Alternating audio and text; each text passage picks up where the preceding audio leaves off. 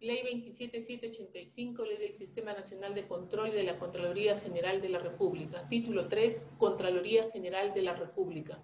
Capítulo 4, Régimen de Personal de la Contraloría. Artículo 37, Políticas remunerativas.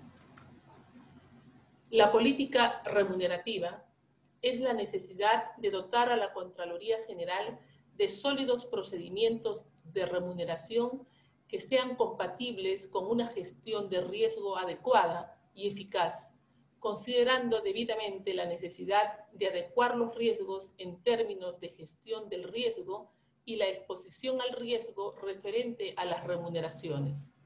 La Contraloría General de la República tiene una nueva escala remunerativa que recibirán los trabajadores de la institución en el marco de la Ley 30742 Ley de Fortalecimiento de la Contraloría General de la República.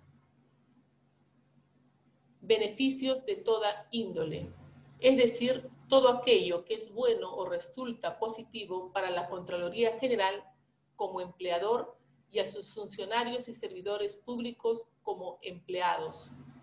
Enmarca una utilidad la cual trae consecuencias positivas que mejoran la situación en la que se plantean las vicisitudes o problemas a superar en las políticas remunerativas.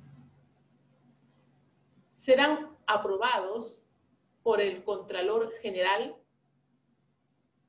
conforme al artículo 34 de la presente ley, que nos habla sobre su autonomía económica de la Contraloría General.